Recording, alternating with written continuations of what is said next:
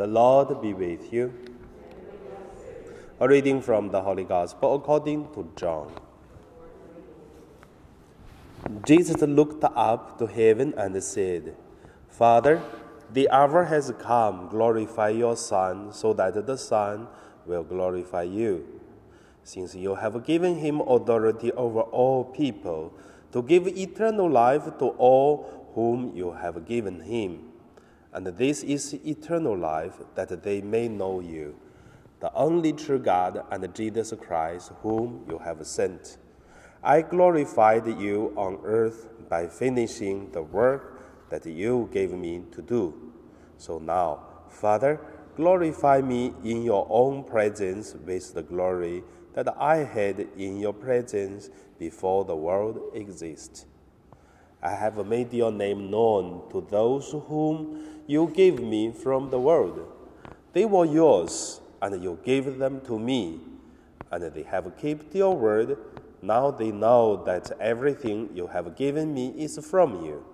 For the words that you gave to me, I have given to them, and they have received them, and know in truth that I came from you and they have believed that you sent me.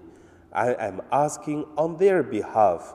I am not asking on behalf of the world, but on behalf of those whom you gave me, because they are yours. All mine are yours, and yours are mine, and I have been glorified in them. And now I am no longer in the world, but they are in the world. I am I am coming to you. Holy Father, protect them in your name that you have given me, so that they may be one as we are one. The Gospel of the Lord.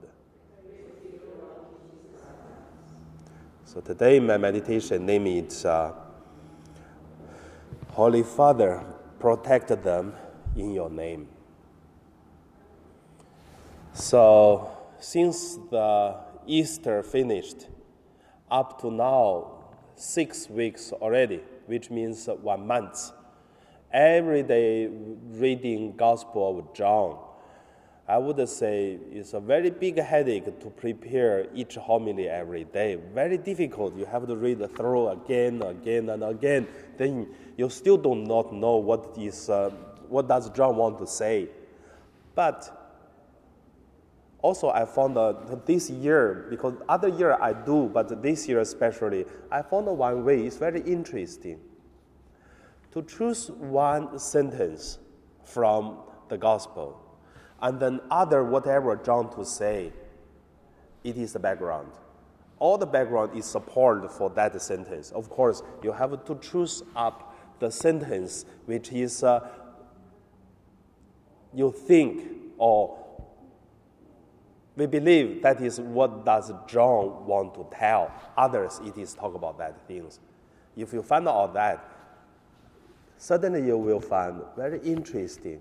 John's thinking, John's idea is such sharp and also such deep.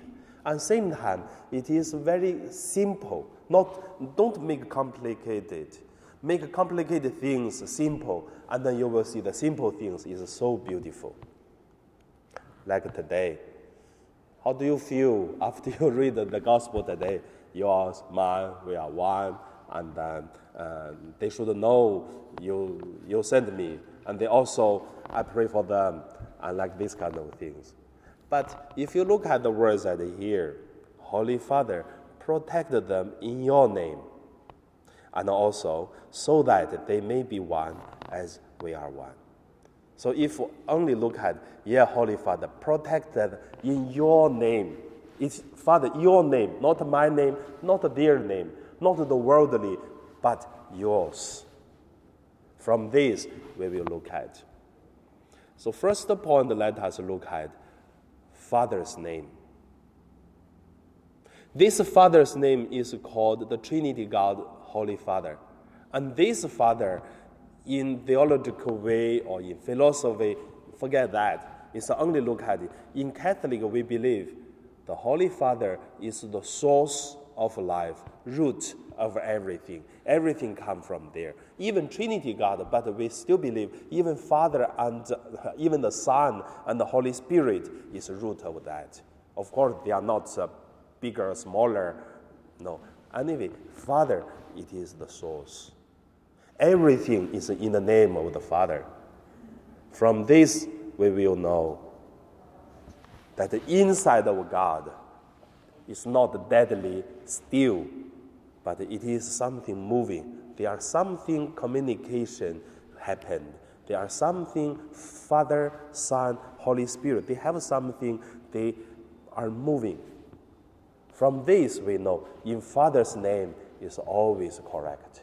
We have looking for the Father's name. In another way, we say not the Father's name, but the mission of the Trinity God. Inside of the Father, Son, Holy Spirit, and the outside is one. But inside there is something that is the mission. Outside it is inside things exist outside we can look. That is uh, the mission's result. And then church, it is a result of this inner life, Father, Son, Holy Spirit. Because the Father's name, that is why the Son come to this world. then Jesus. When Jesus finished his mission from Father, and then the Son sent the Holy Spirit. Today we living our holiness. It is uh, the power come from the Holy Spirit, the guidance from Holy Spirit. But Holy Spirit is not by Holy Spirit alone. It is uh, come from the Son, from the Father, and then Holy Father, Holy Spirit, the Son together. That it is uh, our source root, and we are looking for that. So, I hope for this sharing, you got a little bit of idea about the Gospel with John. It takes me a lot of months to, to look at this, and also take me a lot of years, because five years, that is all my thinkings for my research. So last week, I handed in to the university already. So, yeah, the five years thinking helped me to build up uh, a way to understand who is God. What does God want me to do? What is God's will? God's will is my mission. If I complete this mission, which is I'm doing the will of God. So, from this on, I want to ask Have you ever found the will of God? If you take the will of God as a mission, when you do it, what will be happen? That's the next point I want to say. In Father's name, we do, we live. There are always two results when we do God's will.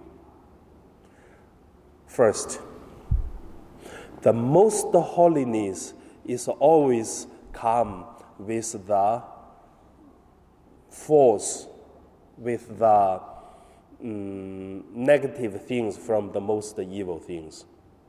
Look at Jerusalem. Ladies' School always have a pilgrimage. So have you been uh, Jerusalem? Which year? 2000. Well, you have to go again.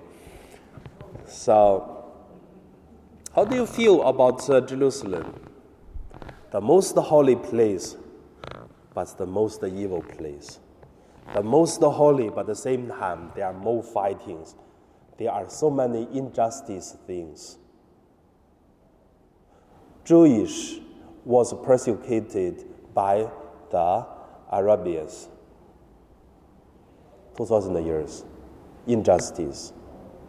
Today, Jewish got become stronger. So Jews started to persecute Arabians.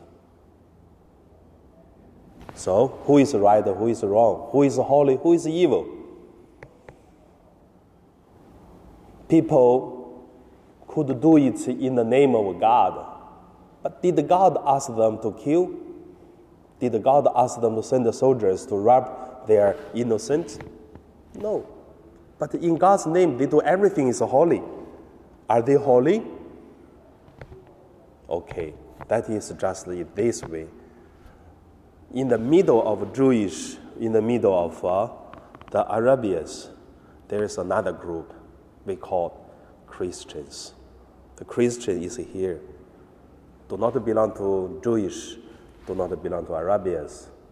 So the one who believes in Jesus is uh, try to survive in the middle of these two groups. That it is the fact. But also I would say not bad, it's also good because that make the people humble in Jerusalem. We have to know one thing. 700 years ago, we have this uh, uh, Holy Cross armies. How do we call that? The subsequent. So, crusades. Yeah. You have to know how many people were killed by that war. Who won? No one wins. Cost his life. But Europe, the kingdom of different uh, countries, the high class of the people, they win. Wealth, land, and also names, and make them family bigger.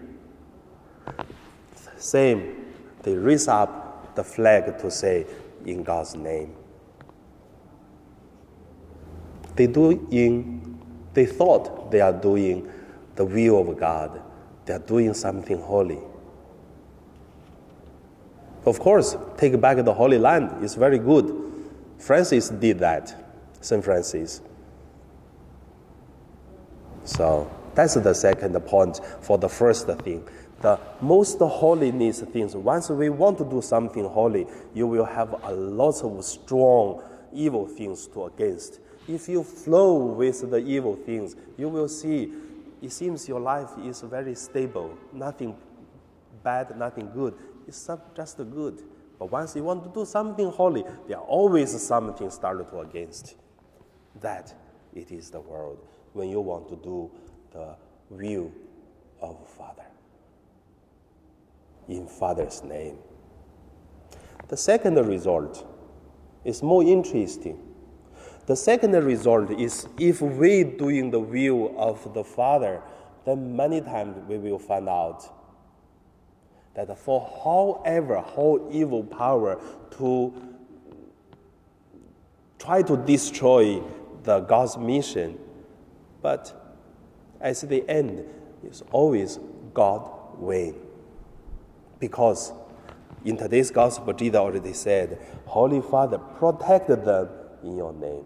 So these people, when they doing God's will, God protect them in God's name. If God win already, that's yesterday's gospel. Jesus said, there will be a lot of uh, persecution, sufferings, but courage, take the courage. I have conquered the world already. So that's yesterday's gospel as the end of the gospel. I have conquered the world, and then compare with today's uh, the gospel what Jesus said.